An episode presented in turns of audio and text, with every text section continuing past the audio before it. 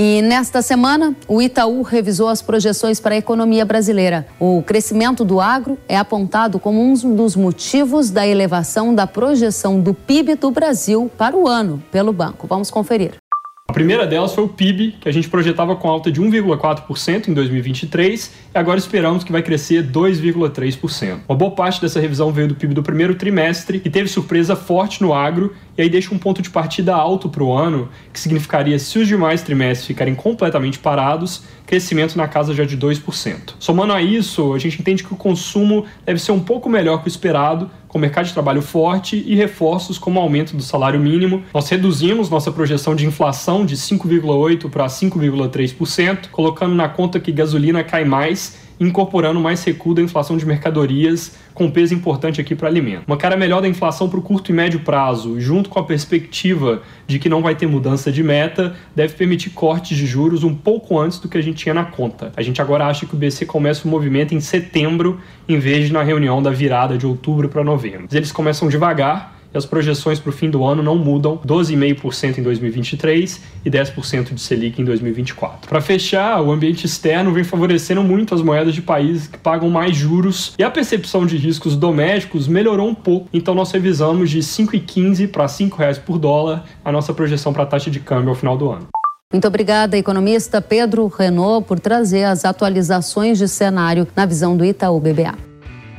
A agência de classificação de risco S&P Global elevou nesta semana a perspectiva da nota de crédito do Brasil de estável para positiva, algo que não acontecia desde 2019. A nota de crédito é uma espécie de selo que atesta se um país é um bom pagador ou não. Em comunicado, a agência disse que a perspectiva reflete uma certeza maior de que uma política monetária e fiscal estável poderá beneficiar o PIB do Brasil.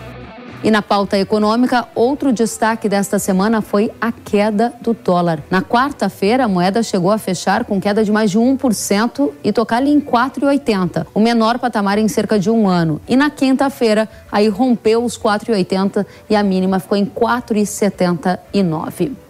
A gente vai saber qual é a tendência do dólar a partir de agora na visão do analista de inteligência de mercado da StoneX, Leonel Matos, que faz companhia para a gente nessa edição. Leonel, seja muito bem-vindo à Jovem Pan News. Ah, obrigado pelo convite. Uma satisfação tê-lo conosco, Leonel. Primeira pergunta.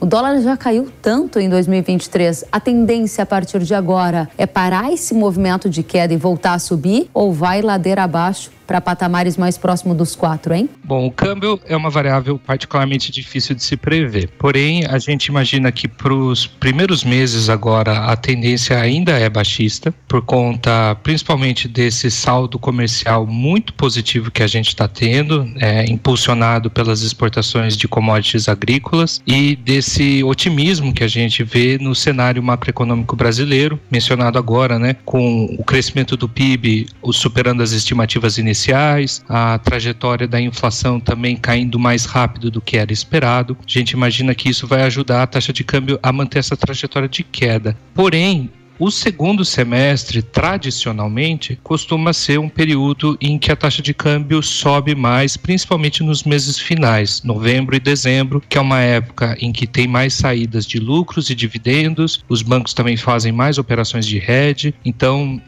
fica um pouco difícil imaginar que esse movimento de queda vai se perpetuar ao longo do segundo semestre. É mais provável que ele tenha alguma correção ali no final do ano. A StoneX faz projeção de câmbio? Vocês estão mais próximos de 5 ou 4,50 no final do ano? A gente não tem uma projeção própria divulgada publicamente. A gente trabalha mais com os números divulgados pelo BC, com a projeção Focus, que agora termina o ano em 5,10. E isso significa então que a gente tem uma queda no curto prazo e no segundo semestre trimestre, o dólar deve se acomodar em patamares um pouco mais altos do que a gente está vendo até agora. Essa é a sua conclusão no momento? Isso. É, é um pouco difícil tentar cravar um valor para o final do ano, mas a, a, a, curva deve ter esse formato. Ela deve ter, continuar a ter uma queda, uma estabilidade, pelo menos aí no começo do segundo semestre, e depois ter uma elevação no, no final do segundo semestre, que é o padrão histórico. É lógico que alguma coisa pode acontecer que a gente não está visualizando nesse momento, está fora do nosso radar e que possa levar a uma queda mais forte no final do ano, mas o movimento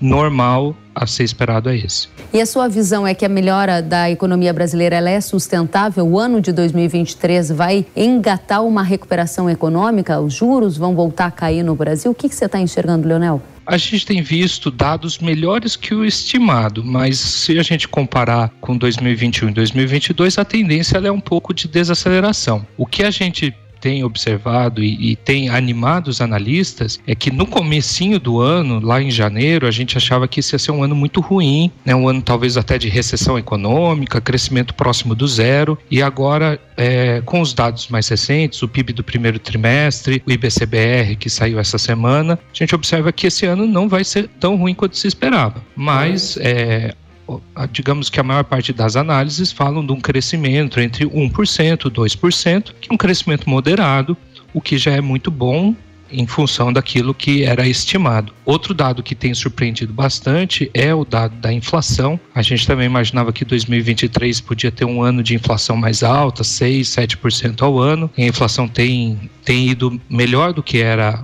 é, projetado no começo do ano. E ainda tem o fator do novo arcabouço fiscal, que é esperado que seja aprovado agora no mês de junho pelo Senado, que ajuda a estabilizar as contas fiscais do governo e melhoram também as expectativas inflacionárias. Então a gente está num momento realmente muito positivo, em que várias variáveis estão é, tendo uma percepção benéfica, favorável, e tudo isso está ajudando o câmbio a cair. Muito bem, Leonel Matos, analista de inteligência de mercado da Stonex, obrigada pela sua companhia no Hora H do Agro. Volte sempre. Eu agradeço o convite. Até a próxima, Leonel.